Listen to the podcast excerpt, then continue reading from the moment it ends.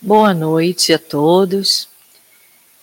É, hoje, mais uma vez, estamos aqui no Grêmio Espírita Atualpa para dar início à, à nossa palestra, mas em comemoração aos 62 anos do Grêmio, esse mês de outubro, é, estamos tendo apresentações do Sarau, né? E no dia de hoje, quem vai fazer para nós a leitura de uma poesia do livro Maria Dolores, de autoria da própria Maria Dolores, é a tia Gilda. Né? Então, com vocês, a tia Gilda, para fazer essa leitura. Ah, vem com a cadeira? Vai sentar na cadeira.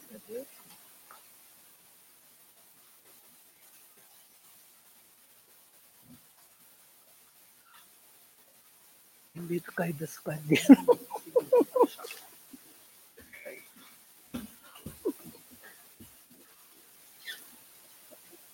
Pode ir?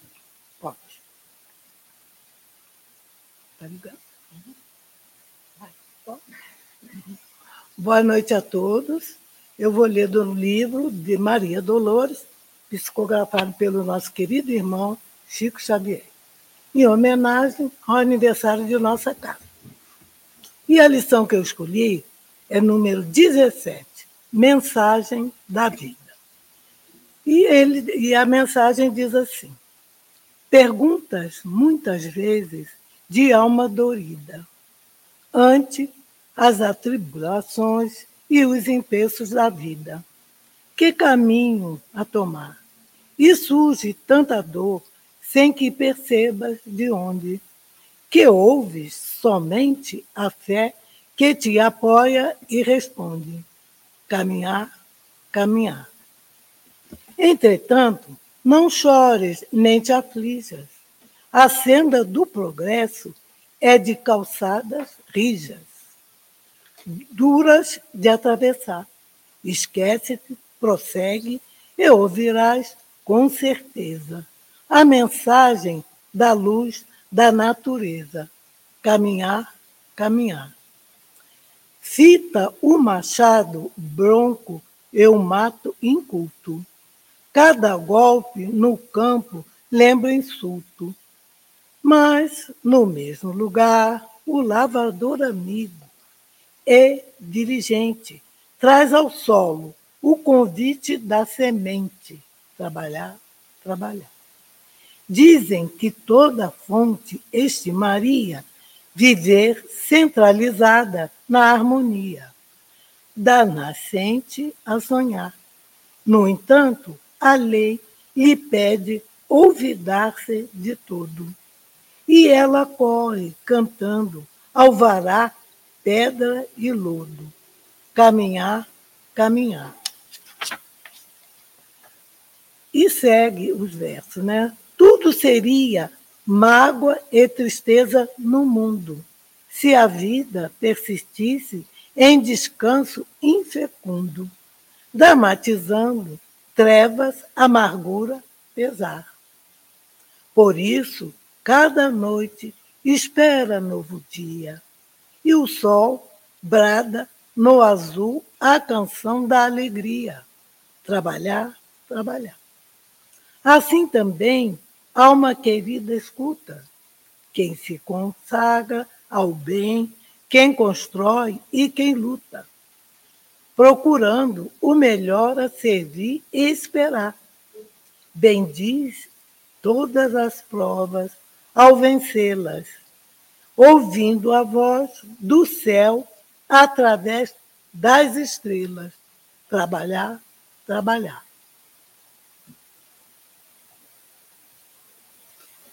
Posso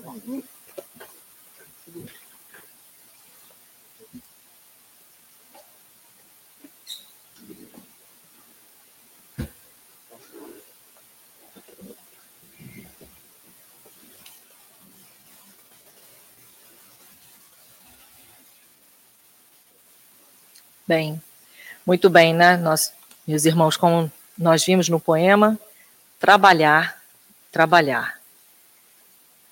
Então, vamos agora, nesse momento, fazer a nossa prece inicial antes de ouvirmos a palavra do nosso irmão Eduardo Fávero. Vamos fechar os nossos olhos, pedir a inspiração de Deus para que possamos elevar o nosso pensamento, ajudado por essa equipe espiritual que, sem dúvida nenhuma, se faz presente nessa casa, para que possamos ter, compreender muito bem as palavras que nosso irmão vem trazer para a gente hoje. Não só nós aqui, que estamos aqui, mas todos que nos assistem em casa, sejam abençoados, recebam as luzes que vêm do alto, através dos ensinamentos, que levam ao caminho que Jesus nos mostrou, que nos ensinou com tanto esmero e que muitas vezes nos desviamos dele.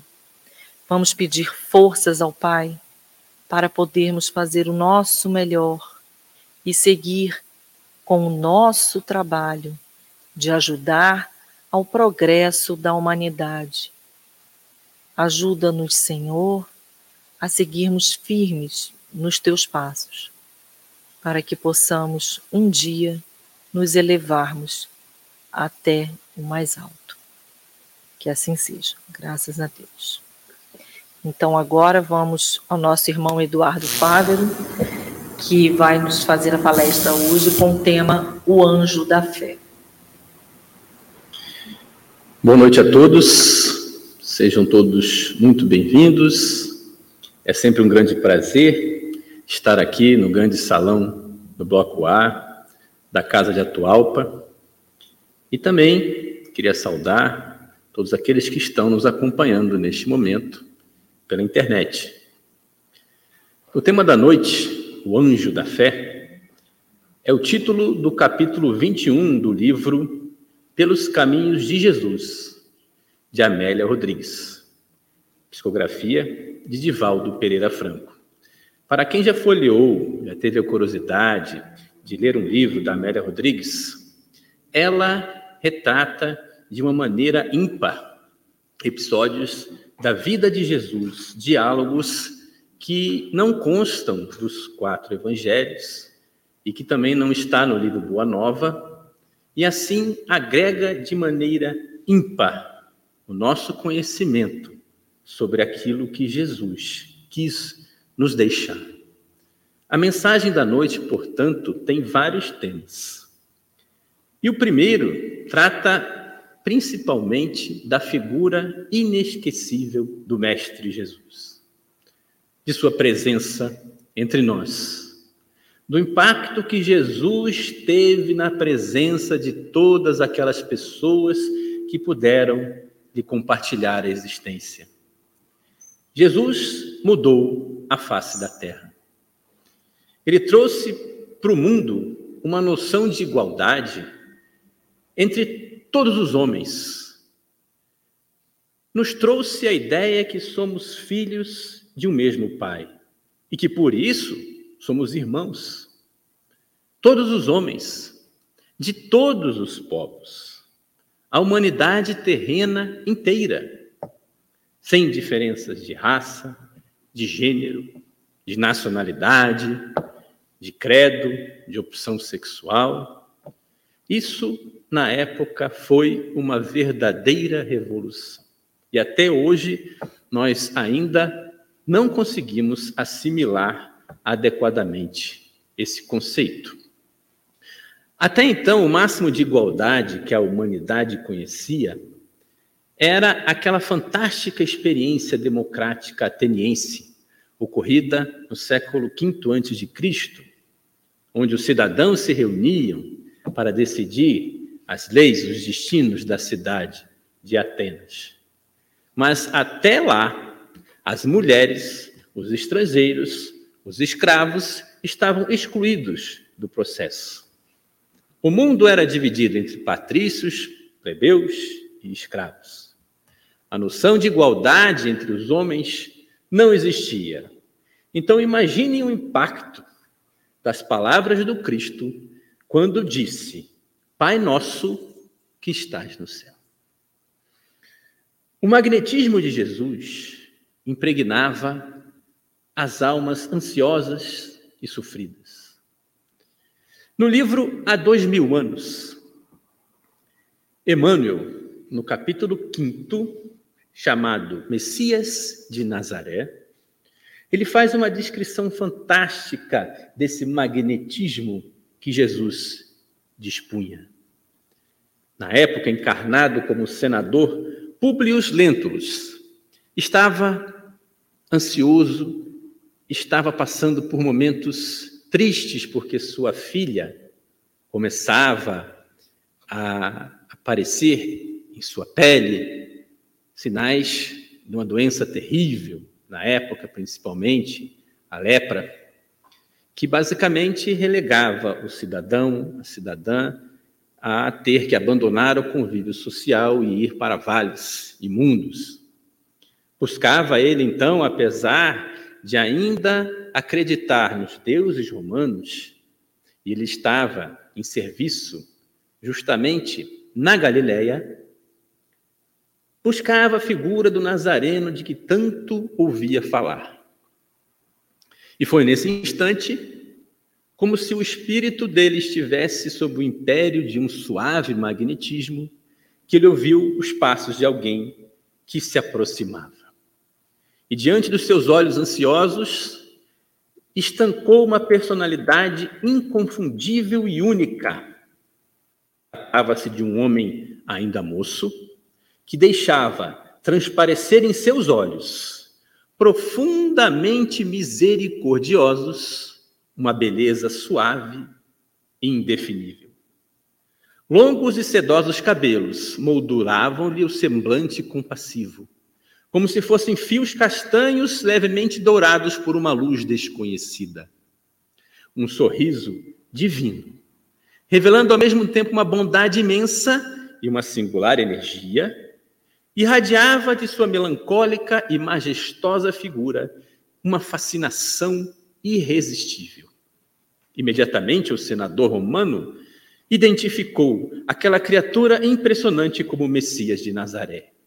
Mas no seu coração marulhavam ondas de sentimentos que até então lhe eram desconhecidos ignorados nem a sua apresentação a Tibério, Tibério era o imperador romano da época, nas magnificências da ilha de Capri, lhe haviam imprimido tal emotividade no coração, com a visão de Jesus.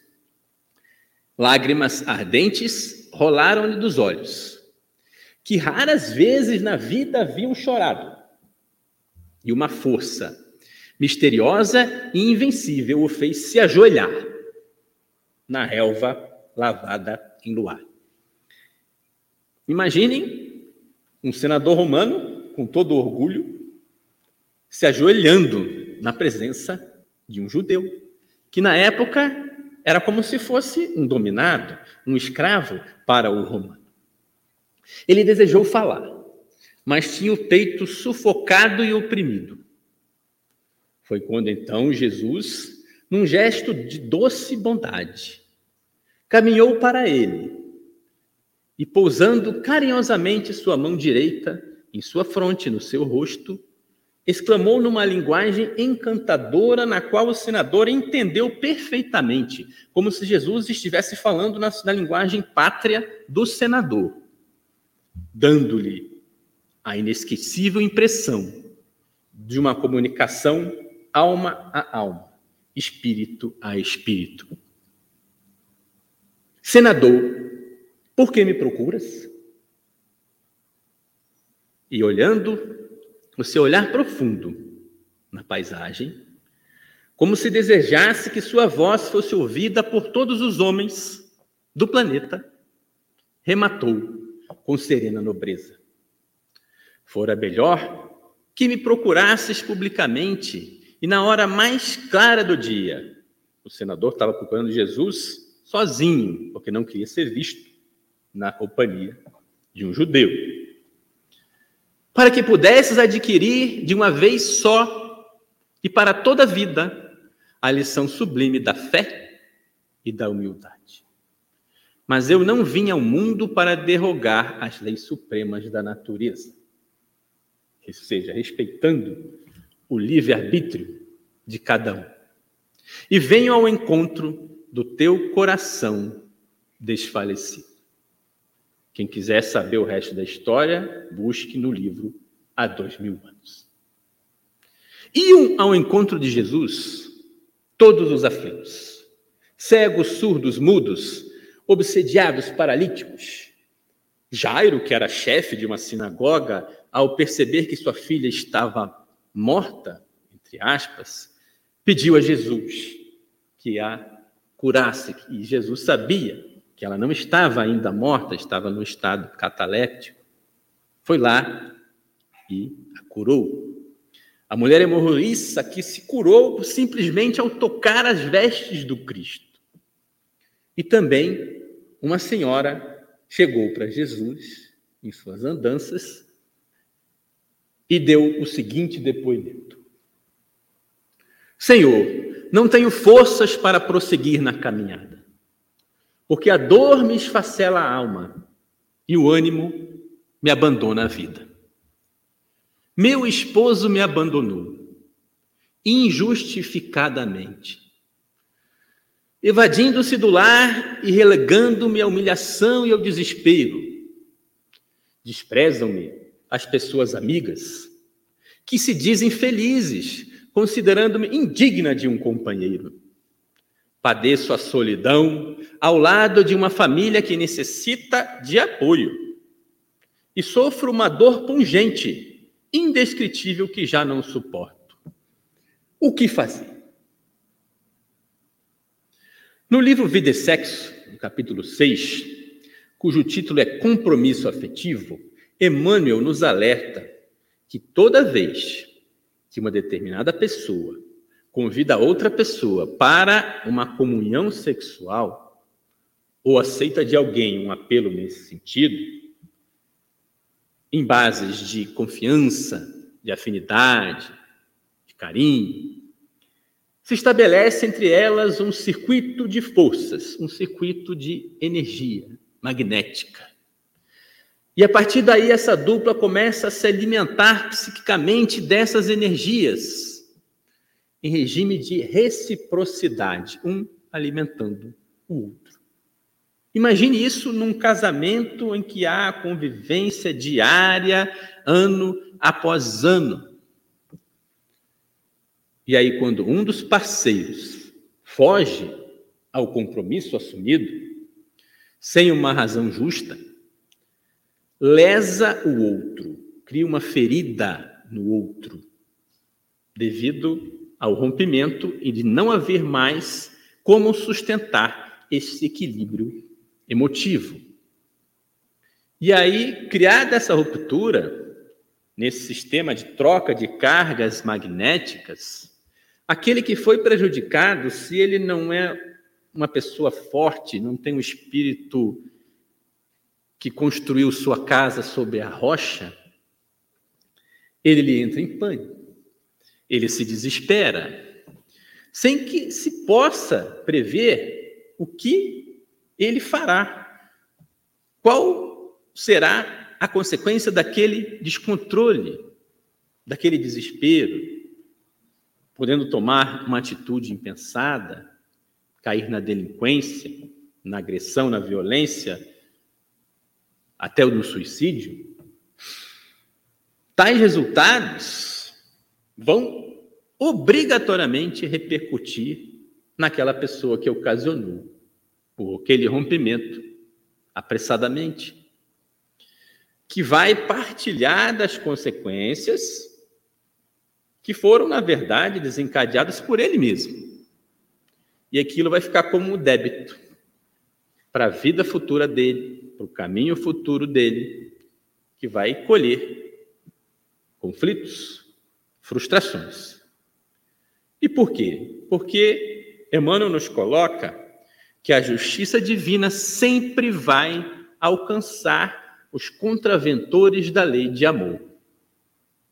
vai determinar que se instale nas consciências os reflexos, e olha que expressão bacana, do saque afetivo, que perpetram uns contra os outros. Porque nós nunca lesaremos outra pessoa sem lesar a nós mesmos. Nunca feriremos ninguém sem ferir a nós mesmos. A senhora que procurou Jesus estava se queixando de solidão devido ao abandono do marido, tendo uma família para cuidar. Joana de Ângeles fala sobre solidão no capítulo 1 do livro O Homem Integral, que é o segundo volume de sua série psicológica. Diz ela que a solidão, na atualidade, aí já falando aqui do nosso mundo, né, mundo moderno, é um dos mais graves problemas que desafiam a cultura e o homem. Começa a narrar sobre a questão social, da importância que normalmente o homem dá em estar presente nas rodas principais da sociedade, em receber e ser recebido, né? não ser lembrado nas colunas sociais, nessas rodas bem-sucedidas, né, traz frustração, sensação de amarga solidão, de desprezo por si mesmo. Então, o homem faz questão de ser visto, de estar cercado do burburinho social, das festas, das principais reuniões. Né? Embora sem que esses contatos sociais tenham alguma profundidade afetiva, Normalmente não tem aquele calor sincero das amizades, normalmente são contatos superficiais, interesseiros, mas o medo de sermos deixados em segundo plano, da gente não ter, não estar tá por dentro, não estar tá participando, de não ter ninguém para conversar sobre as frivolidades do dia a dia, muitas vezes significaria ser deixado à margem, atirado à solidão, desconsiderado. E há uma terrível preocupação nossa para sermos vistos, fotografados, comentados, vendendo saúde e felicidade, mesmo que fictícia. Quem aqui não pensou nas redes sociais? Normalmente queremos postar que estamos bem, que estamos felizes, que estamos no melhor restaurante, mesmo que por dentro não estejamos nos sentindo desta forma mas a necessidade de aparecermos para os outros, vendendo felicidade, vendendo saúde, vendendo riqueza. E contamos a nossa felicidade muitas vezes pelo número de cliques que recebemos, de joinhas.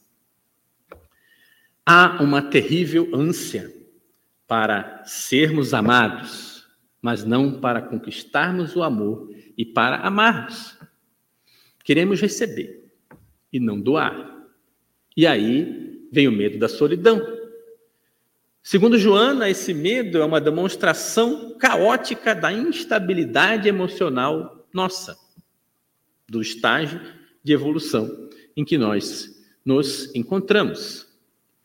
Ela contra-argumenta que muitas vezes, quando estamos nesse estágio de solidão, e aí entendermos sozinhos, né, recolhidos no nosso quarto, no nosso apartamento, é uma oportunidade né, que nos permite reflexão, estudo, autoaprimoramento, uma revisão de conceitos perante a vida, a fim de atingirmos uma paz interior, construirmos essa paz interior em nós. Tem gente que chega em casa e tem que ligar a TV, né? tem que ligar o som, tem que ter algum barulho, porque ele não suporta na verdade, não é estar sozinho, mas é entrar em contato consigo mesmo. Por isso que ela diz que todo aquele que se diz em solidão é alguém que receia se encontrar. É alguém que evita se descobrir, é alguém que evita se conhecer, é alguém que evita o mergulho para dentro. Assim, se mascarando naquela desculpa, ah, eu sou infeliz, eu sou incompreendido, eu sou abandonado, não. Esse medo da solidão deve ceder lugar à confiança em nós mesmos, à confiança nos próprios valores. Mas para isso nós precisamos realizar esse mergulho para dentro. Além disso, tem um ditado muito interessante que a Joana repete nesta página, que é o seguinte: o homem solidário jamais se encontra solitário. O, egoísta, aquele que só pensa nele, ele nunca está solícito, por isso sempre está atormentado e sempre se sente em solidão. E possivelmente o homem que caminha sozinho, mas que está em paz interior, ele está mais sem solidão do que vários outros que estão no burburinho, estão no tumulto, mas cercados por muita gente, mas estão sem paz interior e sem fé. Então é muito relativa essa questão da solidão. Então, quais são os recursos que Joana indica para vencermos essa sensação de solidão? O importante, nós vimos, não é se estamos ou não sozinhos, mas a forma pela qual nós encaramos as oportunidades que a vida nos oferece.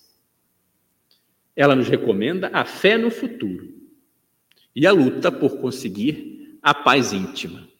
E como, Eduardo? Saindo do arcabouço egoísta, de olhar só para nós, para o nosso umbigo, para a realização edificante, onde quer que nós estejamos. Vamos ver agora como Jesus responde à pergunta da senhora que tinha sido abandonada pelo marido e se achava em solidão. Todo aquele que sofre não apenas se recupera de velhas dívidas, como adquire recursos morais que o credenciam para conquistas mais elevadas. Jesus começa dizendo: se a senhora está passando por isso, é porque existe um motivo justo para isso. Ou seja, é um resgate. Nós temos um passado.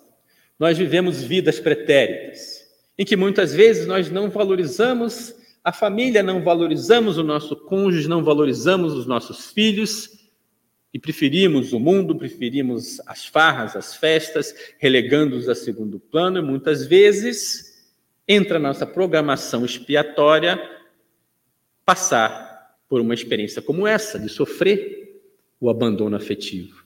Ao mesmo tempo, se nós passarmos, aproveitarmos aquele período, aquele sofrimento, aquela lição, com confiança, com fé em Deus, com resignação, nós nos credenciaremos para conquistas mais elevadas. Jesus continua: solidão é um recurso valioso de que serve a divina lei para que o homem adquira sabedoria e valor para dilatar o amor, sem as paixões que os escravizam e entorpecem os sentimentos. Além disso, quando alguém é relegado ao esquecimento, abandonado pela sociedade, pelos familiares, pelos amigos, pode aquilatar das aflições que se acumulam nos solitários, ou seja, percebe como os solitários, a dor que os solitários passam, porque ele também agora está tendo a oportunidade de passar por aquela experiência, então ele tem razão para auxiliar e socorrer aqueles que se encontram em carência, que se encontram naquela situação. E complementa: alguém que está nesse regime de solidão está em condição de oferecer apoio ao próximo, diminuindo as próprias penas enquanto levanta o entusiasmo e a coragem no companheiro. Ou seja, é uma oportunidade de ajudar o próximo, aquele que sofre, ao mesmo tempo resgatando débitos passados e agindo a favor do bem. Dessa forma, esquecendo daquela dificuldade pessoal, porque quando a gente se preocupa no trabalho do bem, em ajudar o próximo, a gente esquece daquele problema que a gente está passando, ou pelo menos deixa de olhar exclusivamente para ele. reabastecendo-se de valor para não fracassar, para persistir, para não desistir da luta que trava. Perceba que Jesus não diz que é simples, que é fácil, mas que é uma oportunidade. E que todo investimento que se aplique em favor do próximo, todo bem que fazemos, aquele que está ao nosso lado, se reverte em luz e segurança para todos os dias do futuro. Percebemos então que Jesus ressalta o papel da dor como instrumento de evolução e de resgate dos débitos passados, e a solidão como uma oportunidade de reflexão, de ajuda ao próximo, tanto de resgate de dívidas passadas, como meio para passarmos a ajudar via a caridade assim, esquecendo daquele problema, daquela dificuldade pessoal pela qual está passando. Mas a senhora não se dá por satisfeita, ela continua, né? Senhor, na situação que eu me encontro de mulher sozinha, experimento a presença da tentação. Homens inescrupulosos, acostumados a perturbar a paz alheia chegam na minha casa, acercam-se do meu lar, disfarçando-se de amigos, de interessados em me ajudar, e logo se apresenta a ocasião, exteriorizam os sentimentos que os conduzem e que não são nada dignos. Revolto-me, embora o apelo perturbador me alcance. Ela fica perturbada. Como proceder? Anete Guimarães, médica, professora e palestrante espírita, ela nos conta que quando fazia o culto no lar, em sua casa, na casa de sua mãe, quando eles eram crianças, a sua mãe lhe perguntou para o seu irmão o que era tentação. Aí ele não teve dúvidas e respondeu: Mãe, tentação é um buraco bem fundo. Por que, meu filho? Ué, a gente não está sempre pedindo para Deus não deixar a gente cair, a gente não cair na tentação? Filosoficamente é até profundo. Mas será que o filho de vocês sabe o que é uma tentação quando reza o Pai Nosso? Será que cada um daqui sabe o que é uma tentação? No Pai Nosso, Jesus especificou qual era a tentação que a gente não podia cair, ou que a gente tinha que pedir para Deus que tivéssemos forças para não cairmos? Qual o significado dessa palavra tentação? Fazendo aqui um mix né, dos significados, dos dicionários e do que a NET nos trouxe. Tentação seria um movimento intenso que nós fazemos em direção a algo que queremos profundamente, violentamente objetivando uma gratificação instantânea. Pode ser qualquer coisa. Claro que a intensidade desse desejo varia e o próprio objeto desse desejo varia de pessoa para pessoa. A tentação é algo pessoal. A sua tentação, a minha tentação, qualquer uma que seja, é que é o problema. É a vontade da gratificação instantânea. Estou com fome agora, quero comer agora, quero sexo nesse minuto. Então, qualquer coisa que você queira muito agora e que vai te trazer uma gratificação imediata é uma tentação. E no Pai Nosso, Jesus disse para Deus nos ajudar a não cairmos na tentação, se tivermos uma, qualquer uma. Ele não especificou. Por quê? Qual seria esse problema da gratificação instantânea? Vamos lembrar, por exemplo, da educação infantil, né? Vamos supor que uma criança pede lá um brinquedo no shopping e você não dá. Ué, ela não fica traumatizada, né? Começa a fazer birra, né? Então você vai e compra e entrega o brinquedo para ele. Aí o seu filho vira adolescente, você chega em casa e papai, eu quero um smartphone do último tipo. Todo mundo tem, só eu que não tenho vou sofrer bullying por causa disso. Aí você faz um sacrifício danado, parcela em 30 vezes, assume dívida, pega empréstimo consignado, dá o celular moderno para o seu filho, para ele poder se enturmar. O bebê recém-nascido chora de noite, imediatamente ele faz um é, você se levanta e vai ver o que, que ele tem, todas as vezes, ao invés de deixar ele para ver se não é só uma manha, e aumentando o tempo, para ver se ele não dorme. Perceba que estamos proporcionando cada vez mais aos nossos filhos gratificações instantâneas que os nossos pais, quem está na faixa dos 50, 60, os nossos pais não nos proporcionavam. Nas décadas de 50 e 60, um pesquisador resolveu fazer um teste com crianças de uma creche entre 4 e 5 anos de idade. Esse teste passou a ser conhecido como o teste do marshmallow. Alguns de vocês provavelmente já ouviram falar. Ele colocou as crianças numa sala, uma por uma, e oferecia para aquela criança o seu doce favorito. E dizia: Esse doce já é seu. Você não precisa fazer nada. Mas, se você esperar eu voltar, eu vou sair da sala e vou voltar. Se você esperar eu sair da sala e voltar para comer, além desse doce, que já é seu, você vai ganhar outro doce. Vai ter dois. Ou seja, era um problema a criança comer o doce? Ou desonestidade? Não. O doce já era dela. Né? Não tinha nenhuma condição, nenhum problema. O pesquisador saía, ficava ausente entre 15 e 20 minutos e deixava a criança sozinha com o doce na frente dela. Nada mais para distrair a criança. A maioria das crianças, assim que a maçaneta fechava, comia o doce. Alguns não. Teve uma menina que ficou cheirando doce. Outro lambeu o doce. Outro ficou olhando o rodapé da sala, né, para se distrair, para não cair na tentação de comer o doce. Uma menina olhava para baixo, comia o cabelo, né? Chegou até a plantar bananeira, tudo para não olhar o doce. Mas menos de 20% não comeu o doce. Mais de 80% deles caiu em tentação. Preferiu a gratificação instantânea.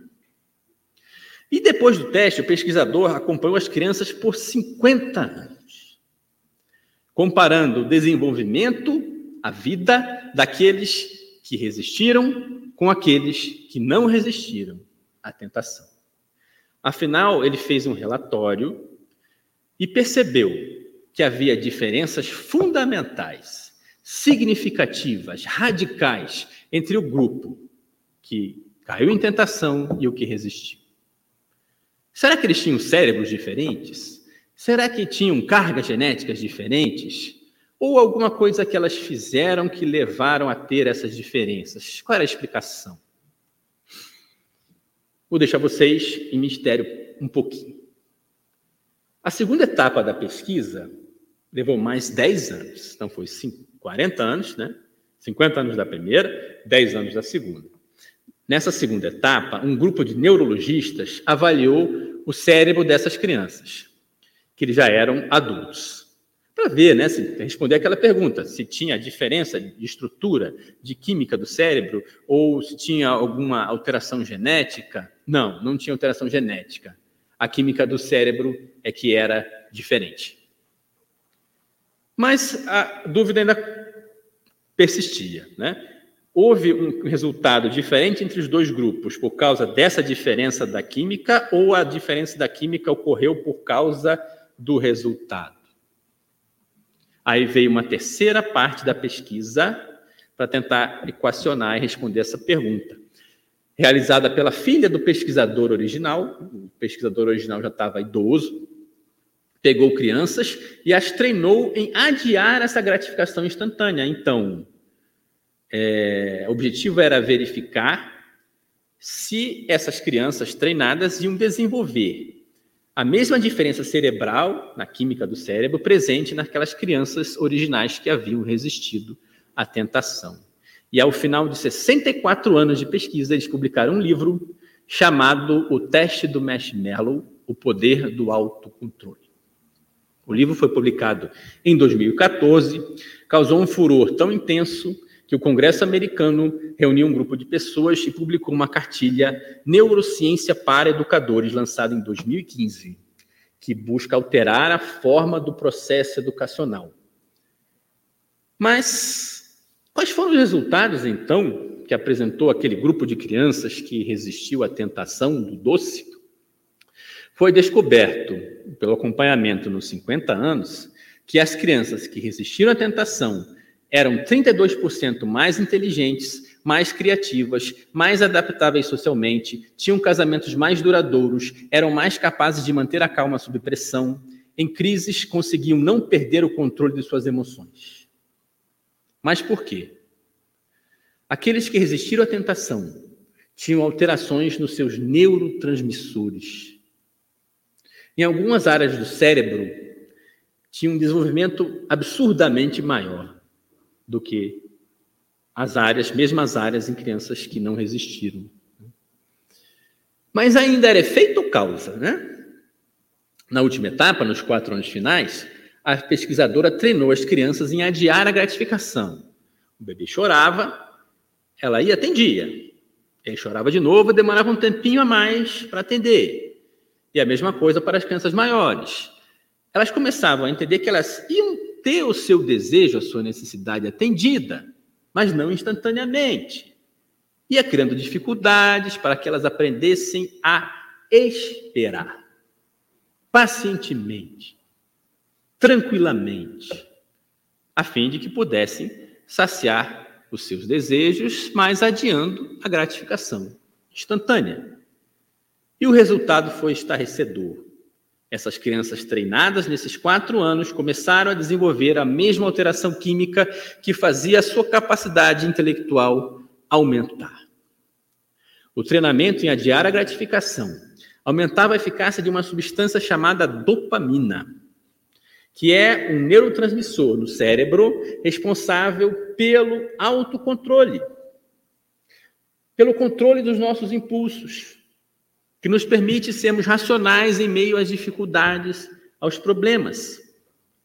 É a famosa inteligência emocional, propugnada no livro famoso né, do psicólogo Daniel Goleman, que está ligada diretamente, o resultado da pesquisa comprovou, ao adiamento da gratificação instantânea, que faz com que a dopamina possa atuar com mais liberdade. Vou falar aqui uma palavra, vocês podem achar uma palavra meio estranha. Catecolamina. É uma substância que o cérebro libera quando algo nos falta ou quando temos algum desejo, como a glicose no organismo. Aí, falta glicose, o cérebro automaticamente libera essa substância no sangue que nos dá a sensação de fome, no caso da falta de glicose e adiar um pouco o atendimento a essa necessidade, né? porque essa liberação causa uma espécie de incômodo, né? não é legal você sentir fome. Você tem que resolver aquele problema. Né? Mas quanto maior o tempo que você é capaz de esperar, maior a sua tolerância a essa substância. Esperando um pouquinho, você vai permitindo a ação da dopamina que fica no controle e permite com que você raciocine. Tenha autocontrole. Calma, já está chegando a hora do almoço, né? falta meia hora. Vai ficar pronto, não vou chegar lá na cozinha quebrando tudo porque eu estou com fome. Hoje, muita gente, e aí inclui nossas crianças e nossos jovens, não conseguem lidar com o desconforto, não conseguem lidar com a frustração, não conseguem esperar. Perdeu o emprego? Ah, vou me matar. O namorado terminou a relação, entra em depressão profunda. Isso é o que acontece quando a gente dá tudo para a criança na hora que ela pede. A total incapacidade dela lidar com a catecolamina. Eu gosto muito da Anete Guimarães, que ela traz uns conhecimentos científicos bem interessantes que casam muito com o Espiritismo. Né? E toda vez que essa substância é liberada, nosso, nossa corrente sanguínea, né, se a pessoa não tem a tolerância, ela entra em pânico, ela quer resolver. aquele problema. E o interessante é que quando vamos ficando mais velhos, essa tolerância essa substância vai diminuindo, vamos ficando mais intolerantes. Começa então a se produzir os transtornos mentais, a bipolaridade, a depressão, tudo por falta da disciplina na infância, que não aprendemos a sermos tolerantes com essa substância. Assim, cientificamente, resistir à tentação é uma boa. Torna o ser humano mais eficiente, mais capaz, mais apto a lidar com seus problemas, as dificuldades do dia a dia, mais apto a se integrar na sociedade, torna o ser humano uma pessoa melhor. Quem não consegue lidar com a catecolamina, acho que vai ser legal que todo mundo vai aprender essa palavra hoje, né? Se a gente não consegue atender um desejo específico, a gente vai buscar uma compensação e outra coisa para tentar se livrar dessa catecolamina. Nas compras, na comida, no álcool, nas drogas, no sexo, tudo para aliviar sintomas de um desejo premente. Mas pensar antes de agir, ponderar antes de tomar uma decisão, são ações de quem aprendeu a controlar os seus impulsos, de quem aprendeu a não cair nas tentações, de dar, quem aprendeu a dar a chance para a dopamina aqui no cérebro nos controlar. Os adultos, então, são mais suscetíveis a essa intolerância que as crianças. Por isso que a gente tem que aproveitar a oportunidade e educar as nossas crianças, porque elas são mais moldáveis até os sete anos. O livro dos Espíritos nos mostra isso. Se você não foi treinado a lidar com a frustração, a adiar a gratificação, o sofrimento é muito grande. A gente fica sem capaz é, de raciocinar? Sem a dopamina suficiente para pensar: vale a pena eu fazer isso? Vou lidar bem com as consequências desse ato? Esses minutos de prazer valem o sofrimento que isso trará? Eu só vou ter condição de raciocinar assim se eu tiver tolerância à catecolamina. Então, qual o resultado dessa experiência de 64 anos? Que resistir à tentação é uma das melhores coisas que podemos ensinar para os nossos filhos. E que Jesus não colocou essa frase à toa na oração dominical. E o que será que ele respondeu para a senhora que foi abandonada pelo marido? Jesus respondeu assim: O que fazer? Ela perguntou, né? Perseverando na honra. Não permitir jamais que a fagulha da ilusão, fagulha da ilusão, caia no combustível da fantasia, o que resulta em surgimento de incêndio devorador de difícil extensão. O erro é deixar-se que a imaginação agasalhe sonhos insensatos, porque os pesadelos da desesperação irão despertar o incauto para a realidade do sofrimento que buscou. Ou seja, cair na tentação vai trazer sofrimento. E qual o remédio? é sempre o trabalho do bem, objetivando o próximo. Quando alguém sobrepõe aos próprios problemas o esforço para auxiliar o seu irmão, praticando o bem, eis que as dificuldades ficam esquecidas, oferecendo campo à alegria de viver. Aqui, pessoal, queria só fazer uma ressalva, né, que a gente não pode pensar que Jesus estivesse condenando a tentativa de pessoas que foram abandonadas em suas relações em seu casamento, de serem felizes em novos relacionamentos. É importante que a gente olhe o contexto social do mundo que Jesus vivia. Era uma época extremamente difícil para a mulher, que era considerada um objeto pertencente ao marido, com os seus servos, com as suas edificações, sua casa e demais posses legais, os animais. Ela devia ao esposo total lealdade, obediência mas por princípio era considerada como infiel, falsa, desvirtuada. Ela andava de véu, né? e alguns autores falam de uso de um manto até os ombros, uma peça para cobrir a cabeça, e se ela saísse sem esse véu, o marido podia despedi-la, tá? sem obrigado a pagar nada para ela, nenhuma indenização.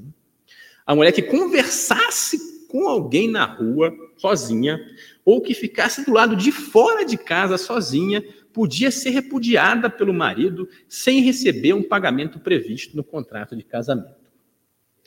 Então, a mulher repudiada pelo marido, que era o caso da senhora que conversava com Jesus, perante a sociedade da época, era muito difícil, ela era desprezada, abandonada, né? marcada, amaldiçoada mesmo, podendo ser explorada em outros casamentos, inclusive contra a sua vontade. Então Jesus vem alertá-la para não dizer, para dizer não a essas aventuras sem sentido, né? para as graves consequências que a gratificação instantânea da tentação, da ilusão momentânea, poderia trazer para ela. A sociedade era muito cruel na época com os, as mulheres que se deixavam se levar por esses tons ruins, né, que só queriam se aproveitar delas, sem buscar necessariamente um relacionamento para compartilhar experiências, para viver junto. Jesus, mais uma vez, assim como tinha respondido no caso da solidão, ele responde no caso da tentação, o trabalho do bem, ajuda ao próximo. E a orientação permanece totalmente válida. Muitas vezes, a solidão né, empurra o homem e a mulher para a busca desenfreada de aventuras, de prazer. A orientação é: dá tempo ao tempo. Se você, você foi abandonado numa relação, né, dê tempo para você mesmo. Faça amigos, saia, se divirta, busque cultura, leituras, não é para ficar recluso em casa como um monge ou uma freira, é, daquelas que não podiam nem falar, mas deixe as coisas acontecerem naturalmente, de uma forma sadia, no seu devido tempo, no devido ritmo. Hoje as coisas estão muito aceleradas, né? Quem tem filho adolescente aí fica preocupado, né? Os jovens vão para festas onde competem pelo número de beijos que eles dão numa noite, né? Vence quem tiver o maior quantidade de pontos. Mas qual o sentido disso, né? Todos nós temos um santuário íntimo que precisa ser respeitado, precisa ser valorizado, né? E vamos entregá-lo a qualquer pessoa? Não, né? Somente aquele que se prove digno do nosso amor. Vamos ter paciência, perseverança, porque quando Deus fecha uma porta, ele abre uma janela, já dizia o ditado popular. E a senhora volta a perguntar, fazendo é, a seguinte indagação: E quando a ira, a mágoa, desejarem aninhar-se no coração, asfixiando a paz e envenenando os sentimentos, como agora? O que fazer? Divaldo Franco, em sua palestra A Coragem e a Raiva, ele coloca que a raiva é uma reação das glândulas suprarrenais que descarregam em nosso organismo altas doses de adrenalina. Toda vez que o nosso ego é contrariado, nosso orgulho ferido, quando nossa presunção enfrenta qualquer obstáculo, aí surge a raiva. Segundo o Dr. Watson, que ele é um antropólogo norte-americano, a raiva seria a segunda emoção da criatura humana, vindo depois do medo. Inclusive, ele diferencia ira de raiva. Né? A ira seria uma chispa, né? um raio, né? uma faísca que ateia um incêndio. A raiva viria na sequência, que seria o próprio incêndio que está começando. E o ódio seria a devastação provocada por esse incêndio. Né? Outros autores não diferenciam muito bem né? ira de raiva, muitas vezes as colocam como sinônimos, como uma espécie de emoção mesmo, e o ódio seria o sentimento surgido da raiva cultivada sistematicamente contra uma pessoa ou contra um grupo de pessoas, né? Mas é uma reação. E vai depender de como nós canalizarmos essa manifestação tão significativa, né? Se nós nos deixarmos, por exemplo, e, e, e dermos vazão a essa raiva de uma forma violenta, vamos absorver os efeitos danosos dessa raiva que são toxinas cerebrais. Divaldo nos conta né, que são responsáveis pelas neurocomunicações, altas cargas de neuropeptídeos que invadem o cérebro quando a gente dá vazão, justamente de forma violenta, para a raiva. E que a ingestão continuada dessas toxinas, né, se a gente é, é, tem episódios de cólera, né, o Evangelho segundo o Espiritismo analisa a cólera, né, repetidamente, reiteradamente, né, isso vai nos levar ao processo de somatização, podendo levar a problemas cardíacos, a AVCs e etc. Né? Ou seja, um mal-estar emocional psíquico pode levar a distúrbios de natureza orgânica. Divaldo conta uma historinha para ilustrar a questão da raiva. Né? Eu vou contar ela rapidamente, devido ao adiantado de nossa hora. Ele dizia que uma eminente professora americana do estado da Pensilvânia, aos 40 anos, passou o maior desgosto da sua vida. Né? Ela tinha uma filha de 18 anos, muito bonita, cursando a universidade, e a filha dela foi assassinada por um dos seus professores, né? que, apaixonado por ela, deixou quis seduzi-la, ela rejeitou, ele acabou estrangulando-a, ele foi condenado à prisão perpétua. Né? Isso foi pouco para ela, ela tomou um ódio imenso, né? Ela tinha três filhos, mas acabou esquecendo os outros dois, porque a vida dela simplesmente era a filha é, maravilhosa que ela idolatrava. Começou a se embriagar, a dormir sempre alcoolizada, né? se tornou uma mulher infeliz, né? porque a sua vida era só odiar, aquela raiva se deixou contaminar, virou ódio e ela de noite só pensava em se vingar, que algo horrível acontecesse para aquele o assassino de sua filha. Né? Onze anos depois, ela passando justamente por esse processo de ódio, ela era um trapo humano. Né? Mas, uma vez passando por uma igreja, ela ouviu o padre dizer: Perdoa, Senhor, as nossas ofensas, assim como perdoamos a quem nos tem ofendido. E aí ela teve uma reação diferente ao mesmo tempo que ela ainda pensava no assassino com todo o ódio de seu coração, ela pediu a Deus que atenuasse aquele ódio, ela já estava cansada. E teve a ideia de conhecer o criminoso. Né? Começou a pensar se ele faria a mesma coisa 11 anos depois do que tinha acontecido há 11 anos antes. Escreveu uma carta para ele, perguntando se ele a receberia caso o juiz do caso autorizasse. Para sua surpresa, quando ela terminou a carta e colocou no correio, sentiu um alívio no seu coração, porque o ódio tem peso, a mágoa tem um peso muito grande em nosso coração.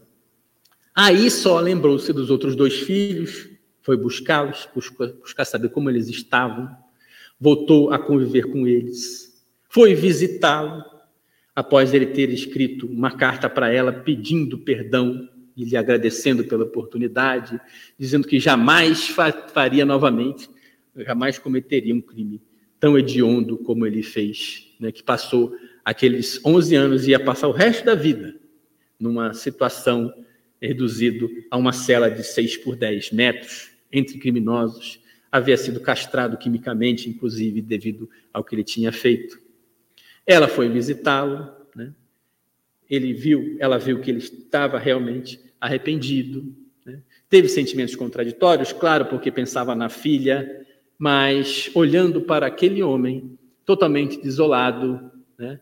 sentiu uma ternura peculiar, pediu para ele tocar a mão, não conseguiu porque tinha o vidro que o separava, mas colocaram as mãos um em cada lado do vidro e ele contou que sentiu um alívio imenso pois até aquele momento, durante os 11 anos após o evento, sempre que ele olhava para as mãos dele, ele as considerava obscenas. E ela se propôs a ser sua amiga. Em homenagem à sua filha, ela criou uma fundação para atender homicidas que, numa situação de pena perpétua, estivessem arrependidos de seus crimes. Então, ela pôde criar algo de extraordinário de uma situação muito difícil, porque teve a coragem, a coragem de se enfrentar, de superar o ódio com o perdão. E Jesus responde à senhora: O fiapo de luar, à distância, dá a falsa impressão de que a lua se encontra moribunda, se extinguindo lentamente. Mas sabemos que logo mais na próxima noite, a lua ressurgirá do outro lado da terra, derramando prata embelezando a noite, demonstrando que só a luz tem perenidade. O bem é eterno, ao passo que o mal é a ausência daquele. A mágoa é tóxico, que não merece vitalização, porque ressumbra dos estágios primitivos e instintivos da vida com objetivos fatais.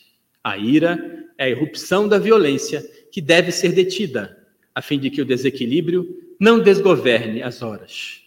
Assim, a conquista do bem dá ao homem o vigor para vencer todas as lutas, superar todas as situações penosas.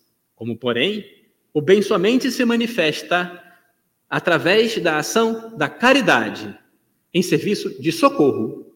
A todos cumpre transformar as compulsões prejudiciais em impositivos de amor, a fim de que tenham os dias prolongados na terra e possam fruir as bênçãos do céu. O homem vale pelas conquistas que realiza dentro de si mesmo, superando e sublimando as mazelas, ação esta que lhe propicia ventura interior e paz prolongada. A mulher ouviu, meditou, quando voltou ao lar, havia se transformado.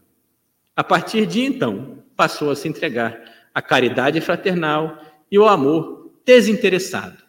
Deixou, por onde seus pés transitaram, marcas de luz, como estrelas, indicando um rumo, uma direção, a traduzir que, por ali, havia passado um anjo da fé, seguindo ao infinito do bem.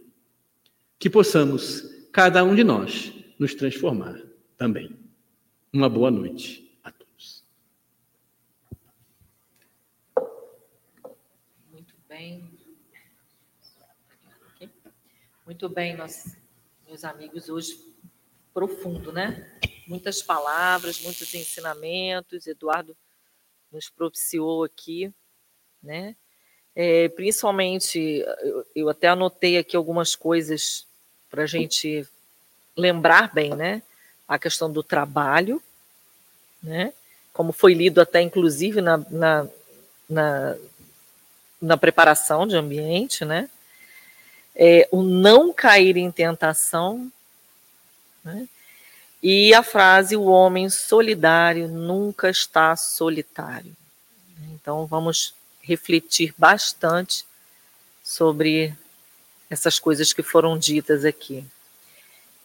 É, antes da prece, vou passar só o recadinho da nossa próxima reunião, que é a reunião apenas presencial no domingo, dia 23, né, que o palestrante será o Cássio Vantuil, e o tema da palestra é doenças estruturais e funcionais.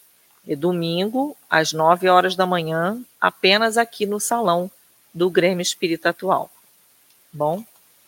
Então, vamos agora fazer a nossa prece. E como foi tão falado aqui, né, algumas frases do, do Pai Nosso, eu acho bastante propício que a gente, nesse momento, peça a Jesus para fazer uso dessa oração que ele nos ensinou. Pai nosso que estás no céu, santificado seja o vosso nome. Venha a nós o vosso reino. Seja feita a vossa vontade, assim na terra como no céu. O pão nosso de cada dia nos dai hoje. Perdoai as nossas ofensas, assim como perdoamos aqueles que nos têm ofendido não nos deixeis cair em tentação, mas livrai-nos do mal. Que assim seja.